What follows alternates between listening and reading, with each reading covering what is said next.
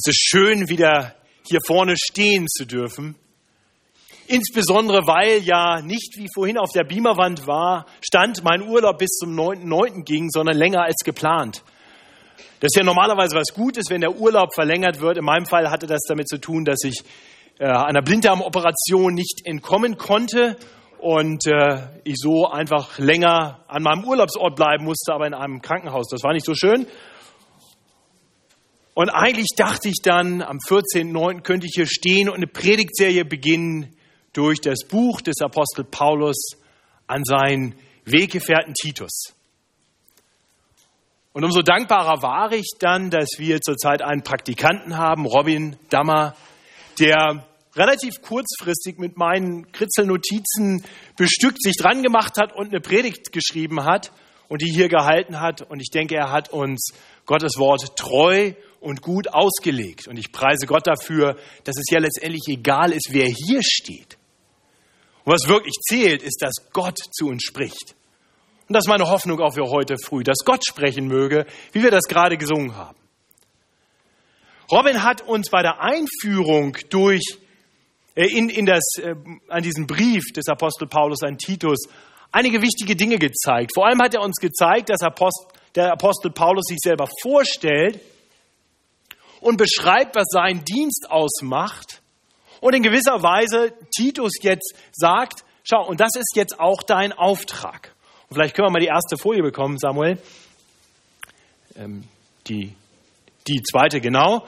Ähm, da beschreibt er, ich habe jetzt hier eine etwas andere Übersetzung genommen als die, die Sie vor sich haben, weil das hier, denke ich, noch etwas deutlicher wird, dass sein Dienst als Apostel nämlich letztendlich drei wichtige Aspekte hat.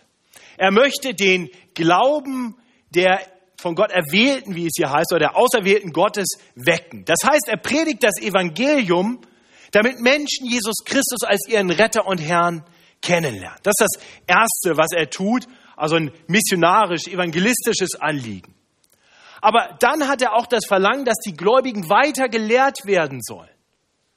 Weil die Erkenntnis Gottes und die Erkenntnis von Gottes Willen uns dazu führen wird, dass wir Gott mehr lieben, ihm mehr vertrauen und mehr verstehen, was er von uns will, sodass wir immer mehr so leben können, wie Gott es von uns will und wie es gut für uns ist.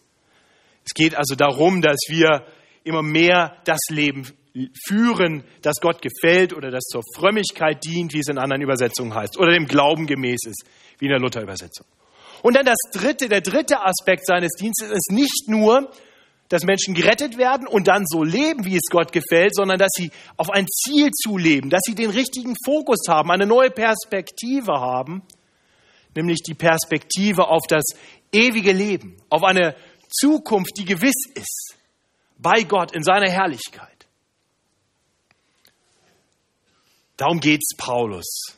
Dazu beauftragt er auch Titus. Und so stellt sich ja erst einmal für uns die Frage, wie ist das jetzt mit uns? Sind das Anliegen, die wir haben für uns und für unsere Gemeinde? Also ich habe die Sehnsucht, wenn ich sonntags hier predige, dass die, das sind wahrscheinlich recht wenige unter uns, aber die, die noch nicht zum Glauben, zum wirklich rettenden Glauben an Jesus Christus durchgedrungen sind, dass sie das Evangelium hören und zum Glauben kommen. Das ist mein Anliegen für dich, wenn du heute hier bist und noch nicht aus vollem Herzen sagen kannst, dass Jesus dein Retter und Herr ist. Dein Retter und Herr ist. Und ich, und ich hoffe, dass wir alle diese Sehnsucht haben, dass wir uns alle danach sehen, dass Menschen zum Glauben kommen. Aber, aber dann natürlich weiß ich, dass ich für mich selber auch das brauche, was Paulus dann als seinen zweiten und dritten, äh, zweites und drittes Ziel beschreibt. Ich, ich weiß für mich selber und ich denke, das gilt für uns alle, dass wir alle immer mehr wachsen müssen, wachsen wollen in der Erkenntnis Gottes. Dass wir immer mehr verstehen, wer dieser liebende Vater ist. Damit wir ihm immer mehr vertrauen können. Und wir wollen immer genauer wissen, was denn nun sein guter Plan für unser Leben ist.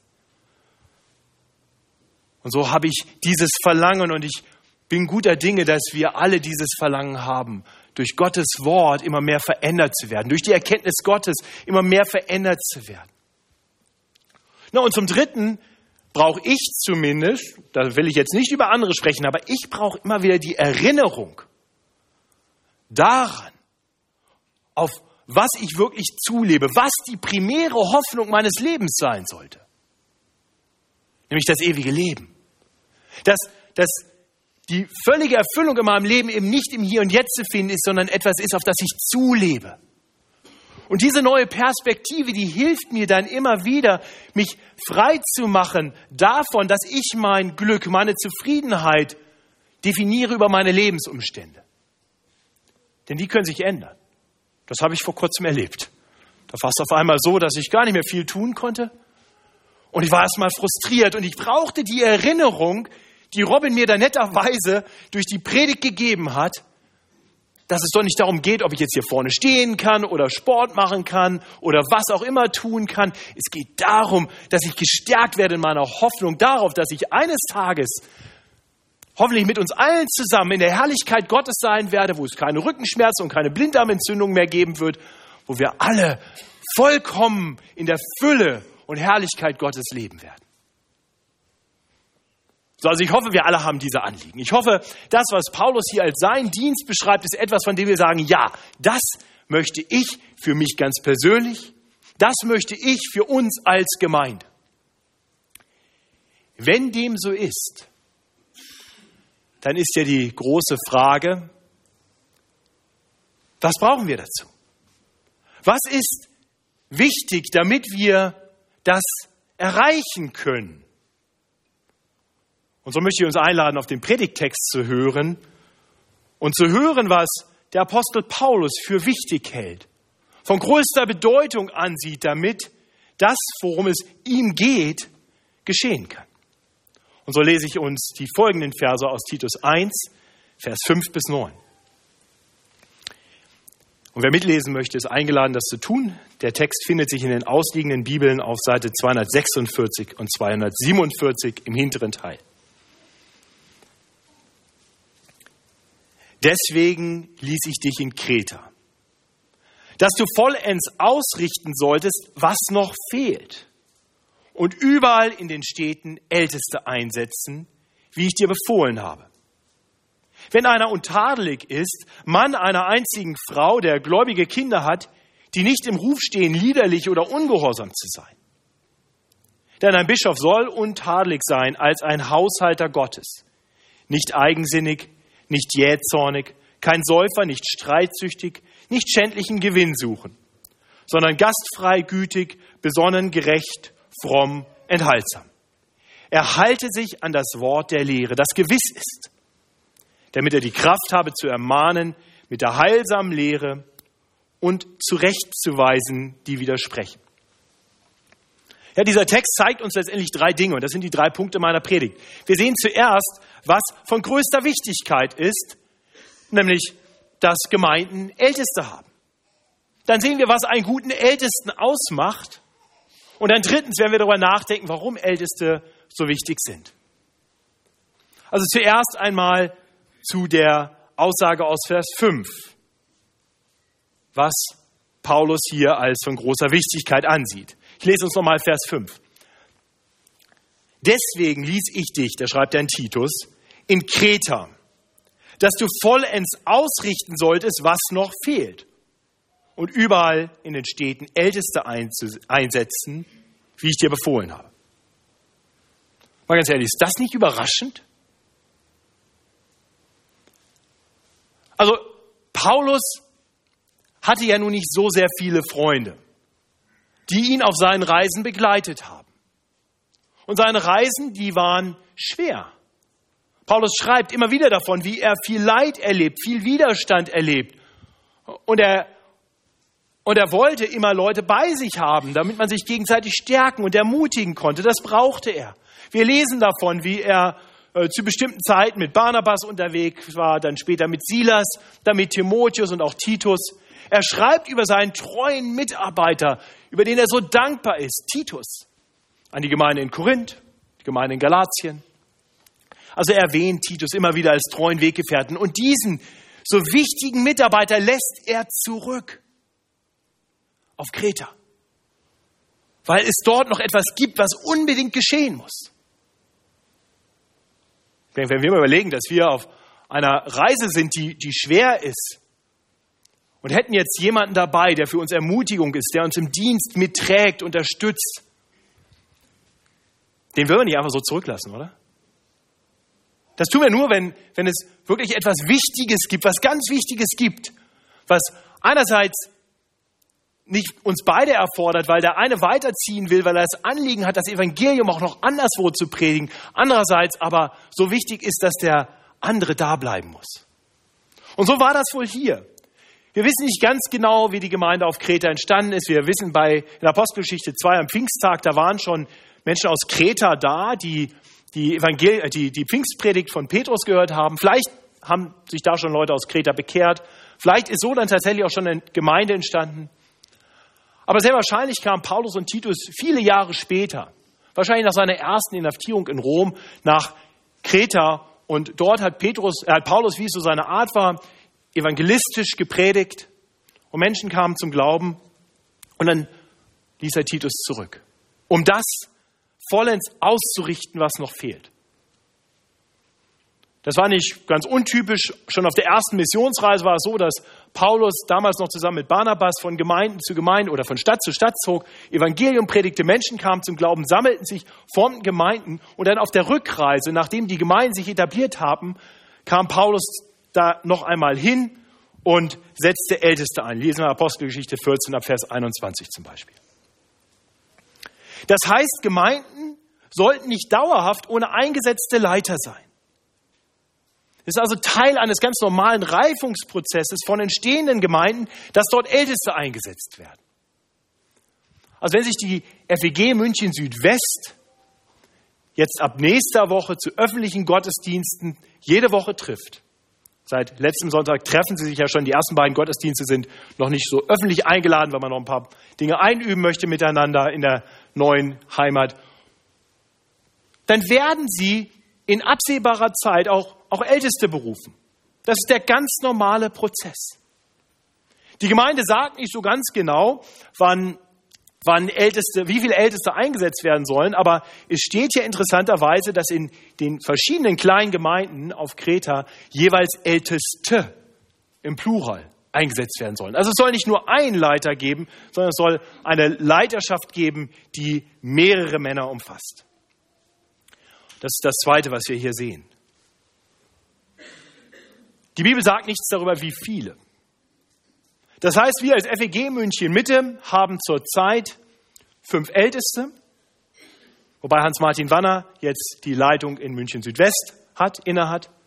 Lars Göhl ist freigestellt, im Moment also nicht mehr im ältesten Dienst tätig, aber wir haben hier vor Ort noch vier, die sich am Mittwoch auch getroffen haben zu einer Ältestensitzung.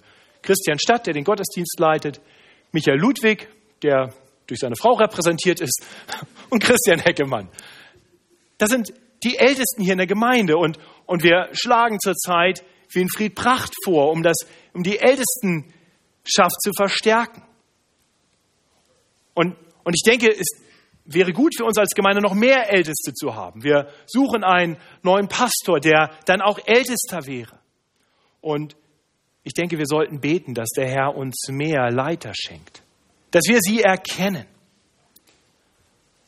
Und vielleicht hilft uns diese Predigt heute dabei, darüber nachzudenken, wer aus unserer Mitte von Gott berufen sein könnte, qualifiziert dazu ist, dieser Gemeinde als Ältester zu dienen.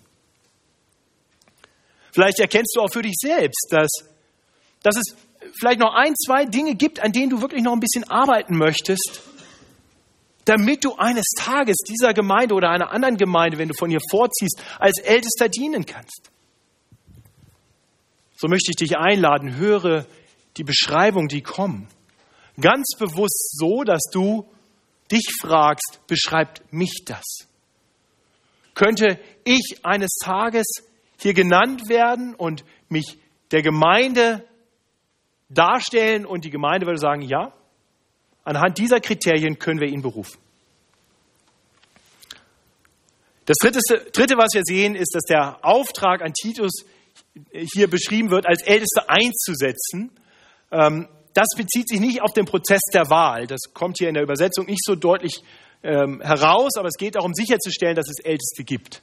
Also unser Verfahren, Älteste aus der Gemeinde heraus zu berufen, ist durchaus sehr biblisch. Das wird allerdings hier nicht weiter beschrieben. Das könnte man über andere Bibelstellen herleiten. Und dann schließlich sehen wir in unserem Text, dass da hier der Begriff Ältester steht und dann einige Verse weiter in Vers 7 plötzlich von Bischof die Rede ist. Das wird scheinbar synonym verwandt. Bischof heißt auch Aufseher. Also Ältester, Aufseher.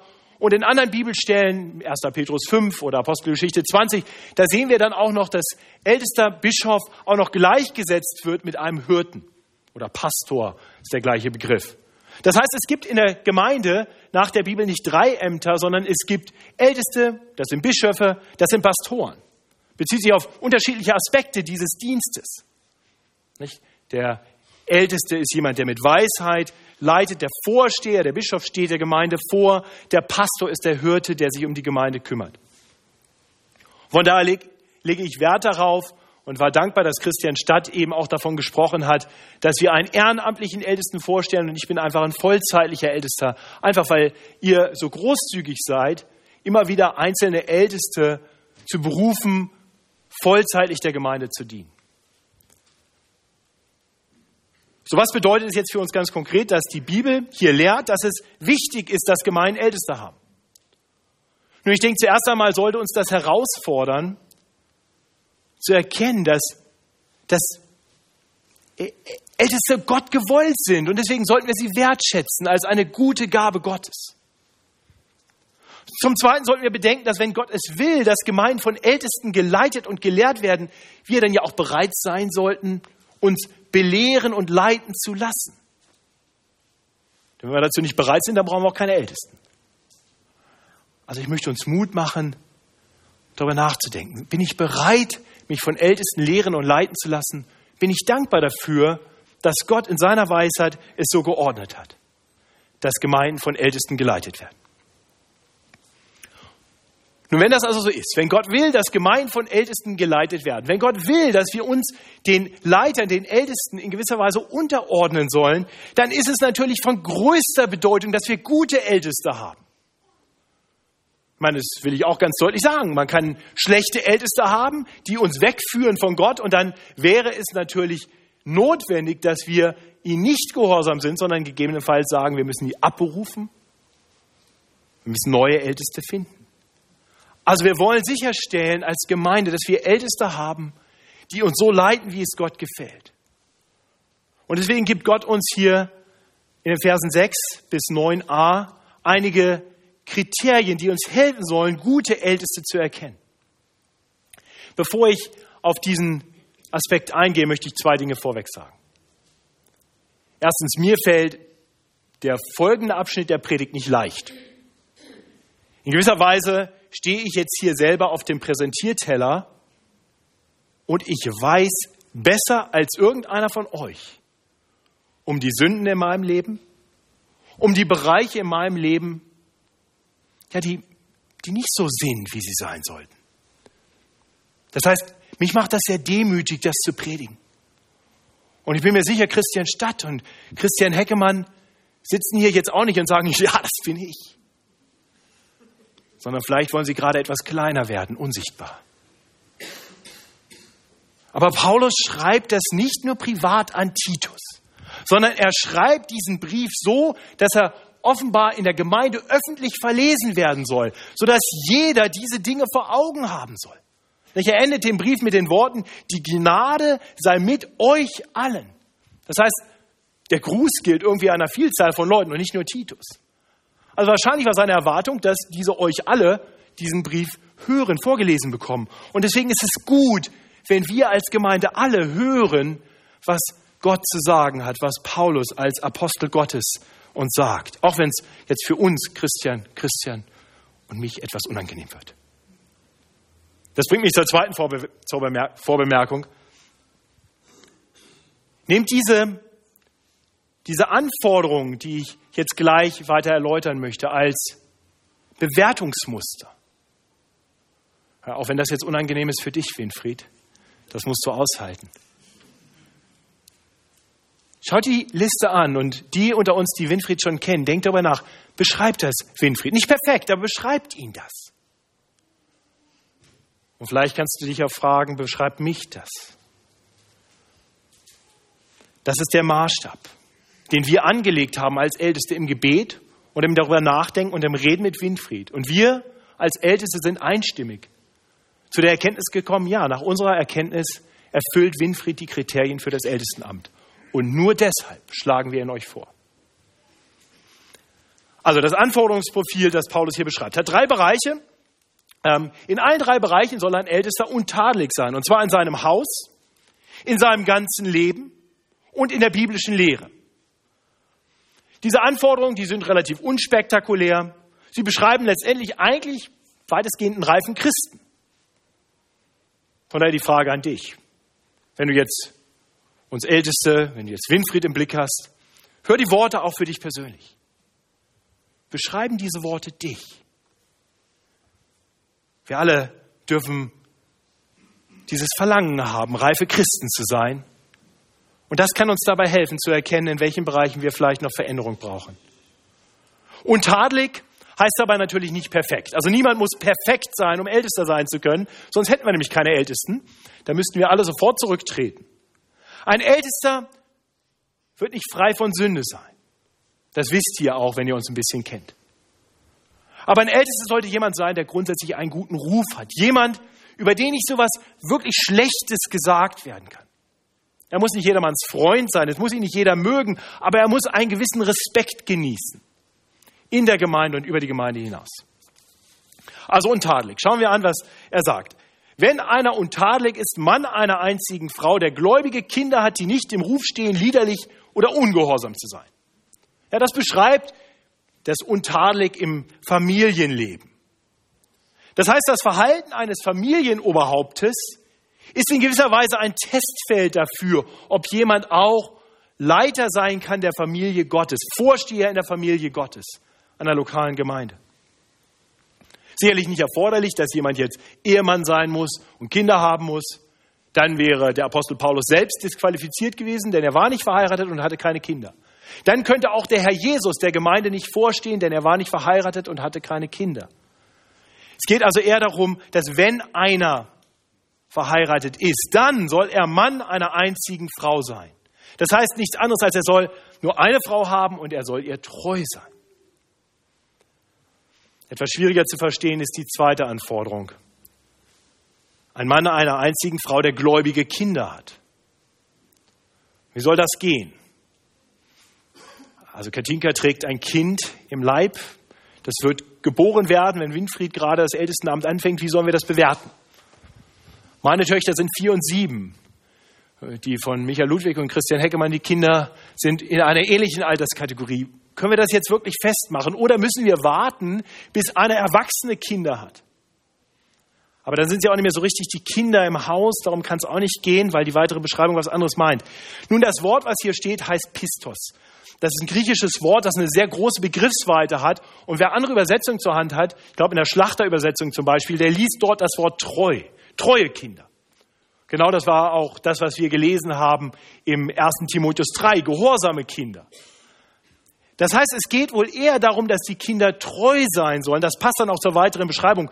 Die sollen nämlich nicht im Ruf stehen, liederlich oder ungehorsam zu sein. Und das ist auch die Verwendung des gleichen Wortes bei seiner nächsten Verwendung im Titusbrief. Es kommt in ein paar Verse weiter, kommt das gleiche Wort Pistos nochmal, Vers 9. Da geht es um das Wort der Lehre, das zuverlässig oder treu oder gewiss ist. Also ich denke, darum geht es hier. Die Kinder, die im Haus leben, geben in gewisser Weise Zeugnis davon, ob ein Vater in der Lage ist, seinem Haus gut vorzustehen. Chaos zu Hause ist keine gute Grundlage für den Dienst in der Familie Gottes. Also ein Ältester, wenn er verheiratet ist und Kinder hat, soll ein treuer Ehemann sein und ein guter Vater.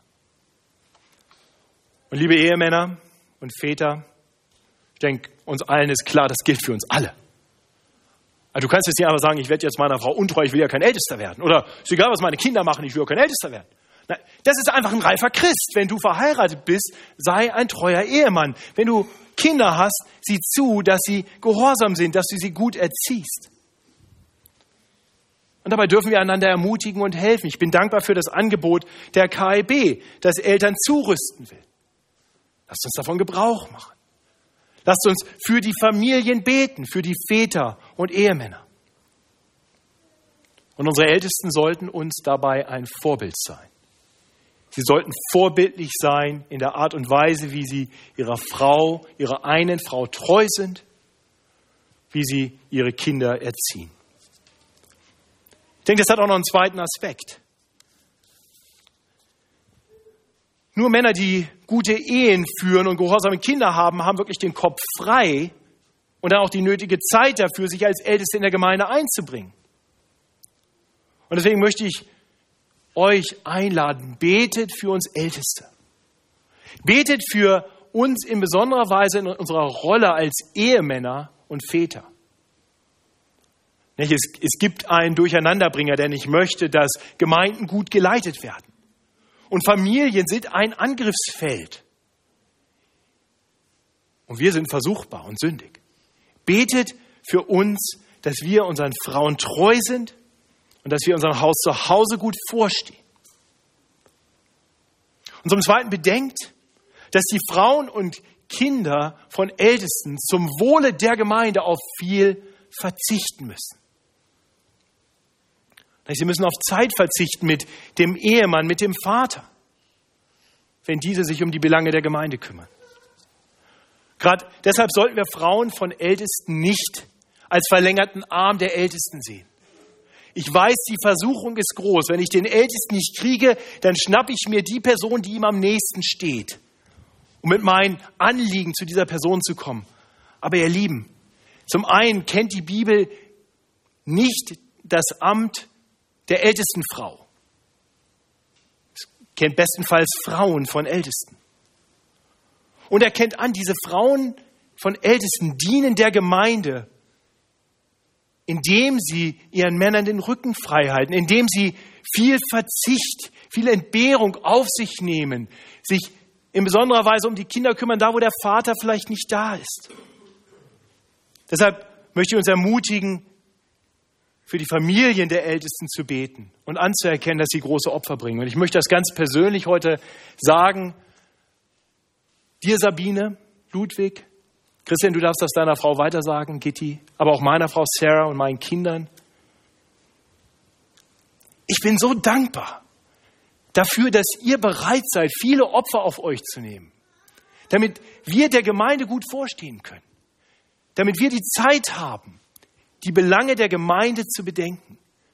Ich bete wirklich, ich habe in Vorbereitung der Predigt für euch alle gebetet, dass der Herr euch segnen möge für die Opfer, die ihr bringt zum Wohle der Gemeinde. Danke.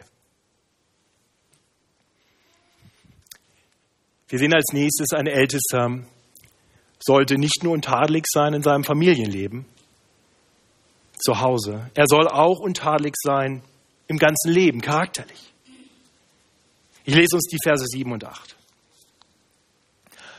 Denn ein Bischof soll untadelig sein als ein Haushalter Gottes, nicht eigensinnig, nicht jähzornig, kein Säufer, nicht streitsüchtig, nicht schändlichen Gewinn suchen, sondern gastfrei, gütig, besonnen, gerecht, fromm, enthaltsam. bevor ich darauf eingehe, Christian, du nimmst das natürlich für Ulrike auch mit. Ich wollte Ulrike nicht vergessen. Paulus nennt hier fünf Laster. Nicht eigensinnig, nicht jähzornig, nicht, äh, kein Säufer, nicht streitsüchtig, nicht schändlichen Gewinnsuchens. Und dann nennt er sechs positive Eigenschaften. Gastfrei, gütig, besonnen, gerecht, fromm, enthaltsam. Nur in gewisser Weise sollte das doch auch alle Ältesten kennzeichnen. Na, alle Christen kennzeichnen, Entschuldigung.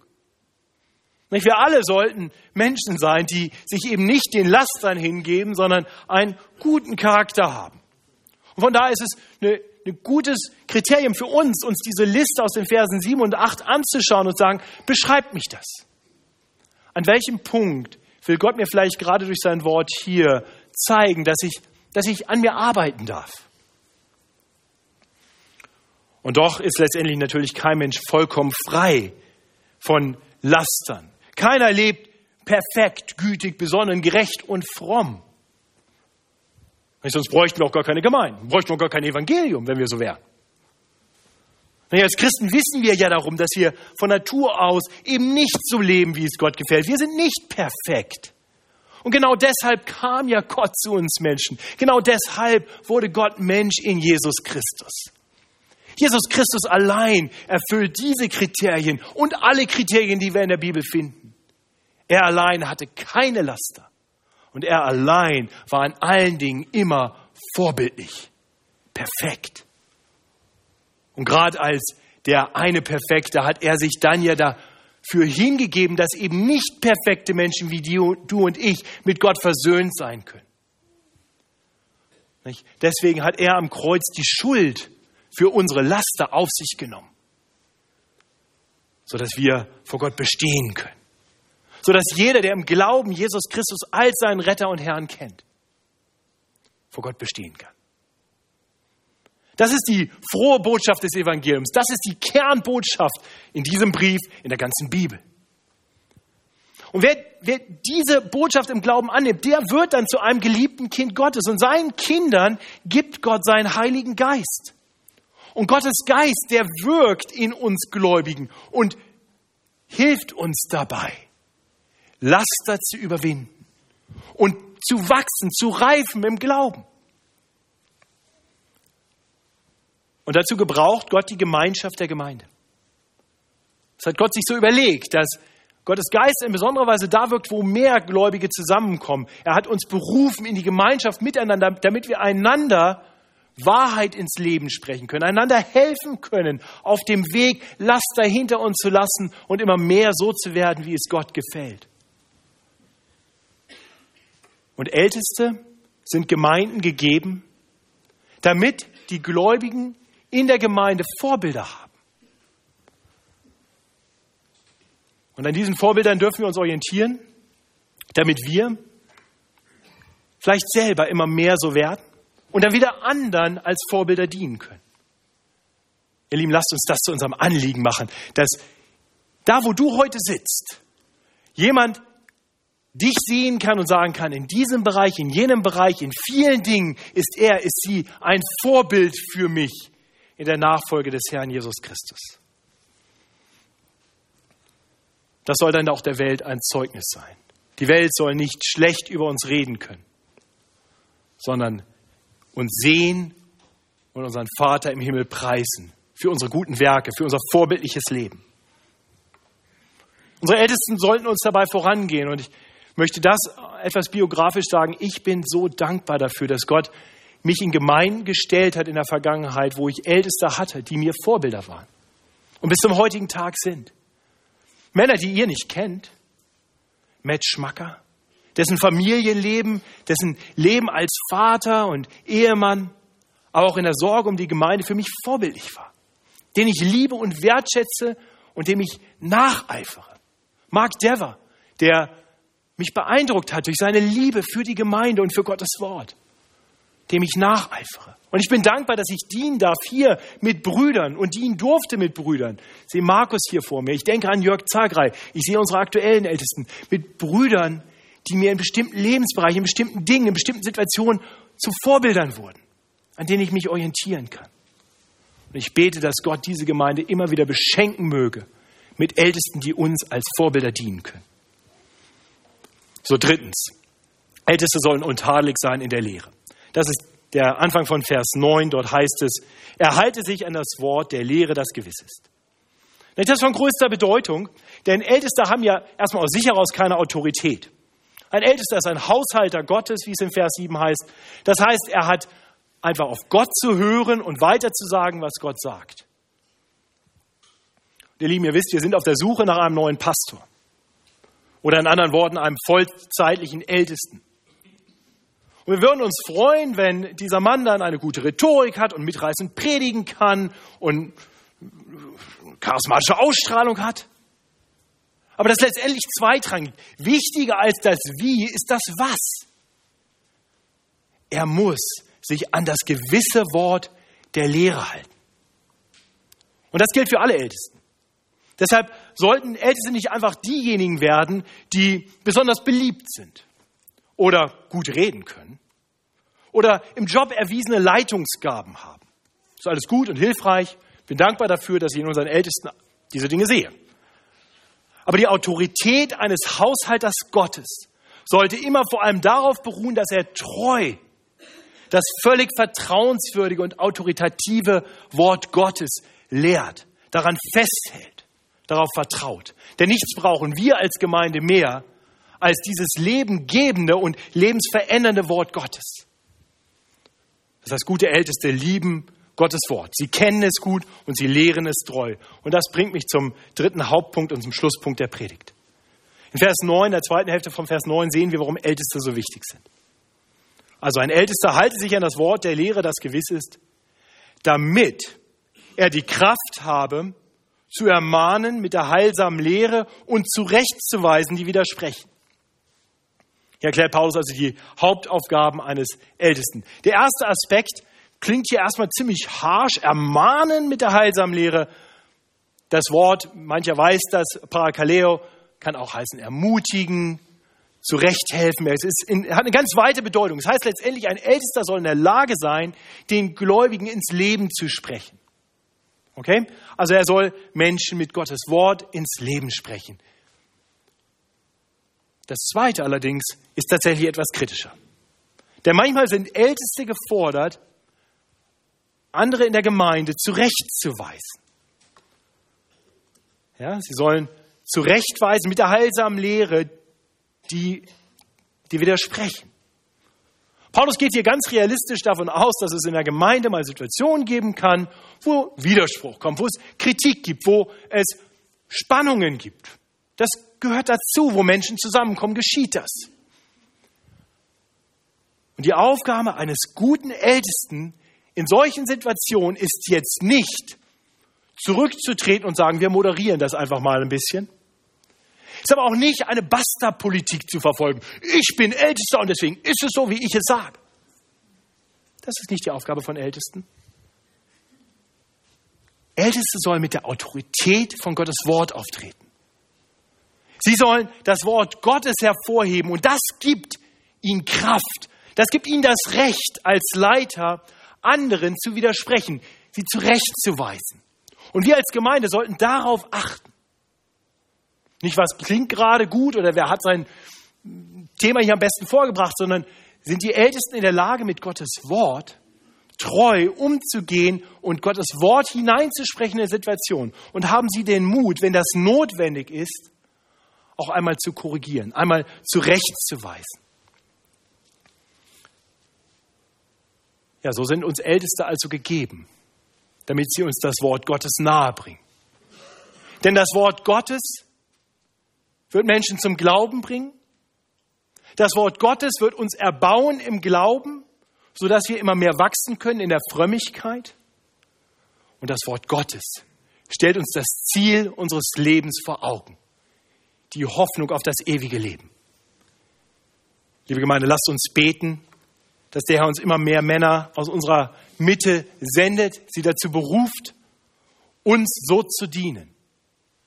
Denn das ist sein guter Plan für die Gemeinde, die er liebt und durch das Blut seines geliebten Sohnes erkauft hat. Lasst uns beten. Lieber himmlischer Vater, danke, dass du ein Gott bist, der seine Kinder liebt. Danke für die wunderbare Nachricht des Evangeliums die uns befreit von aller Schuld, die uns verändert, die uns neues Leben gibt und gegeben hat. Und danke, dass du ein Gott bist, der durch sein Wort weiter in unser Leben hineinspricht.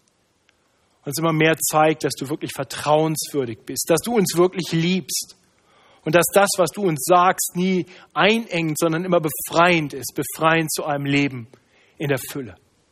Und danke, dass du ein Ziel für unser Leben hast dass wir uns nicht begnügen müssen mit dem, was wir auf Erden haben, so schön oder schwierig es sein mag, sondern dass du uns ein Ziel vor Augen stellst, das gewiss ist.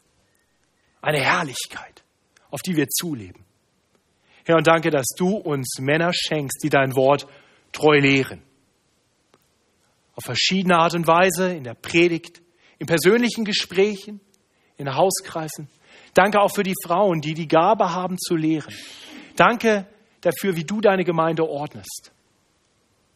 Und so wollen wir dich bitten, dass du uns zu einer Gemeinde machst, die immer wieder neu darauf bedacht ist. Und so auch einer Leitung unterzuordnen, um miteinander darum zu ringen, dir ähnlicher zu werden. Zu deiner Ehre und zum Zeugnis für die Menschen und zu unserem Besten. Amen.